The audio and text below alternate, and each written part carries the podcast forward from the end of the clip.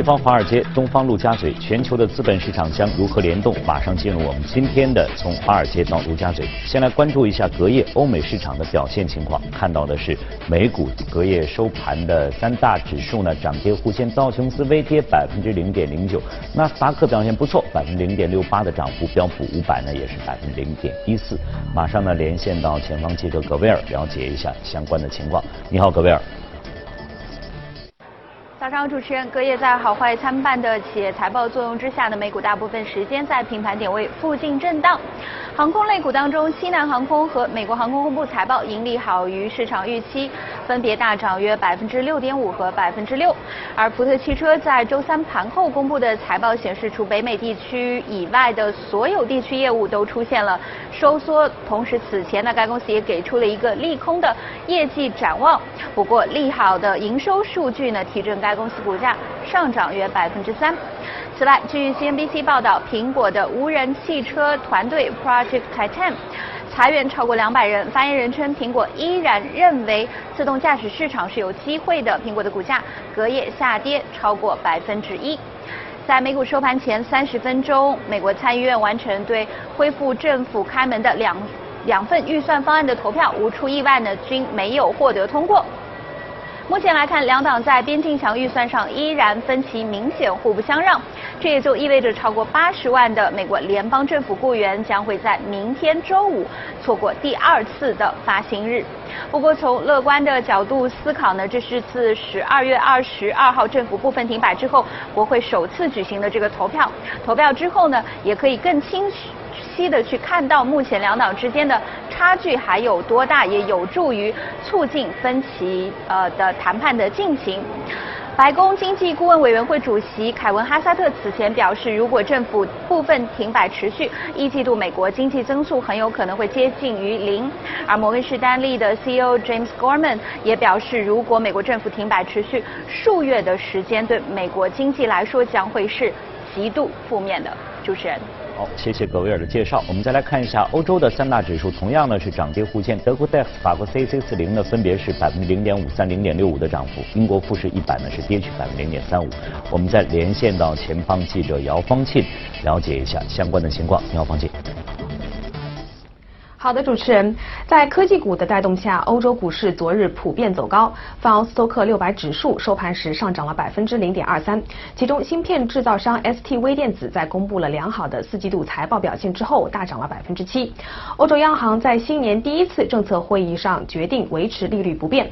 欧洲央行行长德拉吉在随后的新闻发布会上承认，欧元区的经济增长将低于此前的预期。英国股指的表现则要逊于其他欧洲市场。英国富时一百指数收盘时下跌了百分之零点三五。低油价暗示全球经济增长的疲软，令石油股下跌了百分之零点四。欧洲主要公司纷纷开始将库存和生产基地转移到英国以外的地区，来抵抗脱欧的风险。其中，空客表示，如果英国脱欧没有一个顺畅的过渡，他们将把未来的机翼生产移出英国。英国央行行长马克卡尼昨天在达沃斯论坛上也表。示，相当一部分英国公司都没有准备好应脱欧。英国最大的汽车制造商捷豹路虎当天也表示，脱欧将使其在今年四月停产一周。与此同时，英镑上涨至十周以来的最高，投资者仍寄希望于英国议会阻止无协议脱欧的可能。主持人，好，谢谢方琴的介绍。那在了解了隔夜欧美市场的表现之后呢，马上进入到我们今天的全球关注。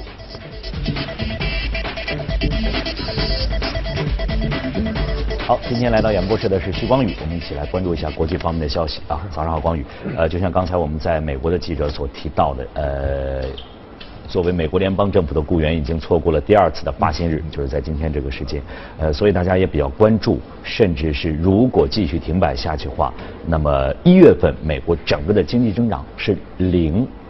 这个这个这个挺恐怖的一件事情，应该就是他什么都没有，在这样一种情况之下，那么大家很容易就联想到这个肯定是影响到美国的经济增长。对。但是很多人就会很诧异说，为什么还会影响到全球的这个经济，实际上大家都是关联在一起的，应该是这样的状况啊。应该来说，呃，这段时间的话，整个的。从经济数据来看，都是普遍的低于预期的。一个是这个美国一月份的这个消费者信心指数是这个断崖，这个是没办法对断崖式的一个下跌。那么这跟那个政府停摆其实有一个非常大的一个关联度的。那么另外的话，如果说美国的经济数据是受到这个政府停摆的影响是比较大的，但是欧洲的经济数据的话，应该来说是复苏以来，就是说受到这个啊挑战最大的一段阶。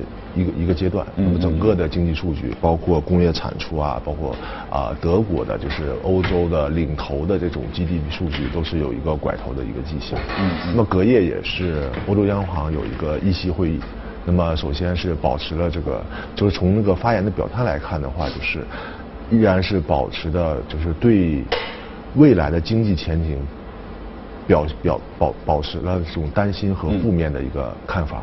同时的话啊，那么也强调了未来的一个通胀这个水平不会太高。嗯。那么由于这个原油的一个价格的影响，那么未来的一个宽松政策，那么在欧洲的话依然会有一个比较长时间的一个延续。嗯。那么这其实也是普遍符合市场的预期的。那么我们也看到隔夜的一个欧元那个报欧元是出现了明显的下跌，然后美国美元是出现了一个跳涨。其实啊，之前看到很多就是银行的一个预期的话，就是。说其实已经提前开始做空欧元了，因为对这次这个议息会议的整个的一个结论还是呃比较的一个确定的。嗯。那么从这点来说的话，那么全球经济确实在今年年初就面临了非常大的一个考验。嗯。同时的话，欧洲的话还有很多就是刚才提到的一个问题，包括。啊，英国脱欧的脱欧的一个法国的这方面的一个事情，哎，这个事情的话，可能都是搅动整个呃全球经济的一个主要的一个因素。那么，呃，在这个基础上，其实我也从另外一个方面来理解啊，其实我们看到近期的整个的这个呃世界上的这种贸易摩擦还是比较比较多的。那么其实我们看到贸易摩擦普遍出现在什么情况？就是，尤其是这种老大经济比较好的时候，嗯，那么他其实有底气的，嗯，就是说我愿意跟你打，我的经济这么好，我愿意跟你就是有底气的去搞这些事情。嗯，那一旦全球经济的这种超预期的回落影响到它本身了，嗯嗯，包括它本身的停摆，这个也是一个。他又在想办法去再哎，我觉得这个对于未来的这种啊贸易摩擦的缓解以及这种呃不同。政府之间就是重新从这个对立啊，嗯回到这种合作当中来，其实是有一定的一个推推动作用的。嗯如果你本身的一个经济出现了一个超预期的疲软的话，你可能想的不是说啊我怎样去对抗了，我可能说啊大家怎样合作，把这个经济重新拉回到一个正轨上来。那么这可能是我们需要近期关注的一个点。嗯，那么另外一个点就是说啊在这种。普遍的下滑预期当中，这个货币政策会不会有超预期的一个表现？比如说，啊，这个美国会不会今年？现在预期两次嘛，或者一次或者不加。看现在这个情况，对对对对，延续下去了。现在这个政府这个开门还不知道什么时候，这个很多雇员也是提到这个 FBI 说，我再拿不到工资，我要辞职了，就这些话已经说出来了。所以说这个内部的矛盾还是还是比较多的。嗯，所以说这个确实挺奇怪的，这种现象给我们的感觉就是在。最近几届的美国政府当中呢，是频繁会出现，但是这次是最长的。对对，历史上应该也是。它最短的，我记忆当中，最短的一次是是只有一天的时间。哎。好像是只有一天的时间。是。那么这个议会实际上是他为了控制政府的花钱，说你不能把这钱随便花。对。那么那我拨给你多少钱花这个钱？那么现在就是这个情况，他这个下去，呃，会是个什么样的结果？很多人其实觉得是双方会解决的。一定会解决。但这个时间要拖到什么时候？比如说他刚刚开始又否决了。特朗普和民主党的这样一个一个一个一个议案的话，那么到底会会是拖到一个什么情况？啊，这个拖到什么情况？这是一定会解决的，这是肯定。这是肯定但是其实就是他们内部的一个博弈，就是说我们互相的就像打牌一样，我们互相的筹码，我出一张，你出一张，那么它是一个收敛的过程。但是现在 现在就是有点骑虎难下的感觉。对对对对对，还有因为那个。特呃特朗普上台以来一直都是以特立独行啊，然后以这个他的个人的意愿和个人的执政理念有点凌驾于议会之上，对，是是比较强烈的这种意愿，就是说一定要达成他个人的目的，所以说主要还是这方面的一个原因，包括这个修墙啊什么，他也是其实现在就纠结在修墙，对对对，他也是做出一定妥协，就提出议程，但对方没有同意，所以说这个还是要谈，但是一定会解决的，呃。呃，从这点来讲，就是对近期的一个美国的经济的波动，确实会有一个比较大的一个影响。对。但是对长期的，就是说美国的经济的走势啊，应该是一个节奏上的影响，并不会有这个趋势。它这个应该是整个联邦政府是停摆。对对。但是很多的地方政府还是在运行的。地方政府应该是在在。但是你会影响到包括签证啊，一些这些正常的一个工作啊都会有比较大的大幅的一个影响。其实还有一点就是说，它没有数据了。一月份我要要看很多的经济数据，它这个数据没有了，这个是很讨厌的事。比如说这个美联储上我要拿数据来做决定的，我到底加还是不加？那么它现在我没有数据，我怎么去判断加还是不加？所以说大的问题。而全全全国呃全球的央行又要关注美联储的这个动态，这个是一个相互关联。那么就像刚才光宇跟我们说的，在目前的这种很多不确定因素之下。二零一九年的经济，我们不一定是很乐观的去看待它。对对对。那么从美股来看呢，其实，呃，近期有所反弹吧。那么反弹的话，其实还是对货币政策的一个预期。嗯。那么其实我从美股的板块来看的话，就是今天虽然说纳斯达克涨得比较好，但是受什么影响呢？受一个芯片板块。嗯。这个是就是中国和韩国的五 G 的布局超出了整个世界的。一个预期就上的特别快，嗯，包括 A 股和这个整个美股的芯片网同步的一个上涨，嗯，但是就是去年涨得最好的这些 F A N 的科技科技股，那么今年可能就不是这个我们要重点看的一个。这个是由于它它出现了正常的涨幅下来的调整，还是由于其他的一些原因？因为呃，这个科技股啊，目前。就是说到这个阶段，同时他们的体量已经非常大了。嗯同时的话，就是说今年的市场的对于这种创新类的投资的话，其实拿钱的难度会比。去年会难很多，因为经济不是之之前的这种快速增长的一个状态，在回落的状态的话当中，就是说你获得钱的这种新兴投资的能力会低很多。就是说我的我我看的前景不一定很明朗，我这个钱是不是愿意拿或者能不能拿到都有关系。那么可能在国内现在整个科技这个就是还大家很有信心，但是在海外其实有这么一种感觉，就是说大家已经开始担心这几家科技股做的过于强大。会对于我们的生活产生一些负面的影响，比如说我们的隐私，就是包括 Facebook 之前出的这个新新新密文，已经是就是大家对它这个负面是很厉害的，然后也也包括一些。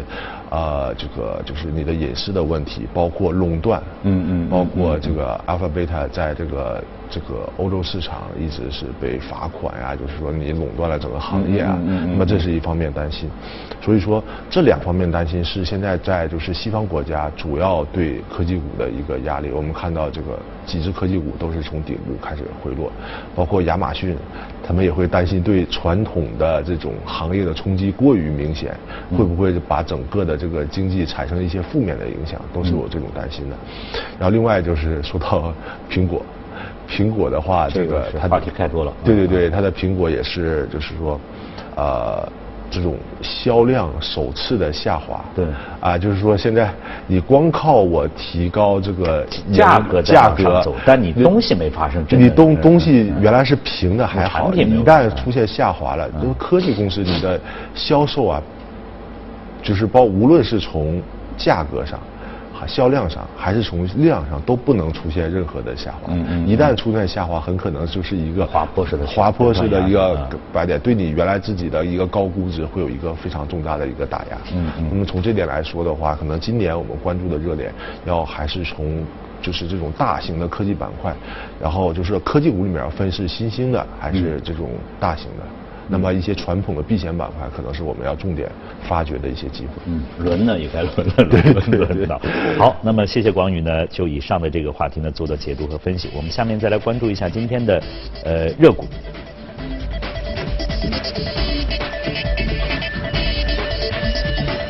宝洁啊，这个说到这样一个名字，可能对我们很多这个国内的消费者是非常熟悉，非常非常熟悉。当然，好像近些年这个广告我们看的少了，在此前包括这个呃沐浴的这这方面的，好像更更多一些，是吧？对。啊啊，洗洗洗洗头发、洗发液啊，嗯。包括这个香皂啊等等等等等。这这家公司按理说对，很熟悉，很熟悉，但是好像最近好像像听不到什么声音了啊。那。个这个这家公司宝洁的话，其实这个今天虽然是下跌的，隔夜刚刚创了历史的一个新高，新啊哎，历史的新高。那么你从它历史的股价上来讲的话，它一直是非常稳定的一个走势。那么，呃，我们现在这个阶段，就是说你去重新去评估这些呃市场里边比较好的这种个股的时候，其实从风险偏好上会有非常明显的一个不同。嗯嗯就是对这种原来高估值的，然后啊、在科技行业的里面的话，其实它很难是跟随市场出现一个比较大幅的一个反弹也好，创新高基本上可能短期不太可能了。但是保洁公司它是一个非常稳健的一个公司，那么前几年其实它的一个增长是有所停滞的。但是它的市场占有率还是很高，嗯那么这就是，就是说这些传统的公司，你即使它的市场的销售停滞，但是它的股价的压力并不会有那么的大，嗯因为它本身的估值就不高，它只要是保持原有的市场占有率的情况下的话，它就不会有特别大的一个股价下跌的一个风险和压力。那么尤其是在现阶段的话，整个市场非常不明朗的一个阶段，那么我们之前也提到很多相关的公司，像沃尔玛。都是出现了非常明显的一个上涨，然后包括货币政策逆转以后的银行，嗯那么业绩也是超出预期，然后快速的一个反弹。那么保洁的话也是创出了历史的一个新高。那么我们看到，在它呃连续的几年的销就是净利润停止增长以后的话，那么今年的一个净利润还有是百分之二十左右的一个增长。这不不低了对对对，那么主要是来自于你看刚才主主持人提到，哎，我发现它的广告少了，但是它的广告少了，不代表我们不知道这家品牌的，对对对所以说这是在它就是说对于它传统规模的一个溢价吧，就是说即使我广告少了，但是由于我之前的一个知名度还是保持着很好的。名气，但是我的成本会大幅的一个下降。对对那么从这点来说的话，对它的股价是有非常大的一个支撑的。嗯同时的话，现在经济上说没有过热，如果你过热的话，大家会选择一些高端的品种来替代你。嗯那么现在经济是一种温和的一个增长，就是说它可能是刚刚好是符合这种。大部分人的它消费的它应该属于一个快消品，对对，快消消品，哎但是又是很多人习惯性的一个习消费对对，它是应该说，如果是算一个必需品，很多情况下是个必需品是一个必需品。所以说，在这种呃非常震荡的这种就是不确定的情况下的话，它其实相对来说是一个避险的品种。对那么这种避险的品种有很多啊，包括三 M 公司、可口可乐，嗯嗯嗯啊，然后这个提到的沃尔玛。那么这些公司都其是实都是我们生活当中必须对须，但是你之前你发现它的涨幅很慢，嗯就是说它没有快速的上涨，那为什么呢？因为整个市场的热点不在它那里，它只是跟随着别人在涨，那么去大家都去看那种啊苹果呀、亚马逊啊增长啊，等大家。开始啊、发现风险了以后，大家当这些会从资金开始就去寻找这些寻找这些避险热的啊所以说你会发现这段时间市场调整，但是这些股票的涨幅和涨速啊，都是有明显的一个加快。呃，其实从这点来说的话，就是说，就是我就是这段时间一直就是跟大家提到的，就是说怎样通过这个事件、市场的一个结构，嗯来调整自己的一个投资的风格，嗯。就是说你之前投资的风格不代表你一直要一直要这样，因为很多的一个投资失败就来自于你投资习惯的一个惯性，嗯那么比如说你很多啊投资新兴产业啊，投资这种中小盘个股的投资者，那么可能一段时间你的业绩会非常的超出预期，但是那么可可能是阶段性的。如果你长期的持有同一种的投资理念和交易理念的话，那么在未来的这个行业的因子出现了。切换以后的话，嗯那你整个可能几年的时间，你可能会把之前的所有钱亏回去。对同时的话，你可能盈利方面会有一个非常大的一个差异，嗯那么对你本身的信心也是有一个打击。对，所以说你的一个投资理念，很多情况下是你的对这个市场本身的一种理解，对它的市场结构轮动的一种理解。这个说起来很容易，但是真的就像我们平常说的，你要去踏准市场的节奏，对你要根据市场的节奏来切换你投资的风格。对这个确实对于很多的普通投资者来讲也是这也是挺难的一件事，这是是专业的人来做的这是一这样事个博弈市场里面的一个必然存在的一个问题，嗯那么也是这个市场里边有趣的一个关键所在。嗯嗯，所以就是说，呃，作为很多投资者，还是要去花点心思、花点时间，对去了解市场，对去观察市场，去提前能够做出预判的话，对市场风格的这样一个切换和转换，呃，提前做出自己一个判断。是的是的是的这样呢，能够像刚才这个广宇提到的，如果一味的坚持这样的一个单一的这样一个风格的话，这个极有可能是吃掉你此前的这个。对对对，一定是会有损失的。嗯嗯，好，今天呢非常感谢广宇呢就相关的这个话题呢给我们做的解读和分析。我们再来看一则消息啊，呃，这则消息说到呢，随着这个哺乳动物年龄的增长，它们的嗅觉会下降。那德国的科研人员通过一项研究也揭示了这种现象的原因。为了研究嗅觉和年龄的关系，德国科研人员利用所谓的五彩纸屑记录器，追踪了小鼠大脑中干细胞的发育过程，并对获取的复杂数据进行了分析。科研人员解释，在哺乳动物体内，新神经元的产生主要发生在儿童早期。成年之后，只有前脑中的少数区域会产生新神经元，嗅觉神经元就是这样一个例外。干细胞通过几个中间阶段发育成嗅觉神经元。科研人员诱导小鼠大脑中的个体干细胞及其所有后代以特定的颜色显现。科研人员通过不同颜色区分克隆细胞随时间的变化。接下来，科研人员对比了年轻小鼠和老年小鼠的克隆细胞，结果发现，在老年小鼠体内，细胞的自我更新能力下降了。此外，分析表明，不对称细胞分裂和干细胞静止的情况在老年小鼠体内增加，这表明在老年阶段分化成嗅觉细胞的干细胞更少了。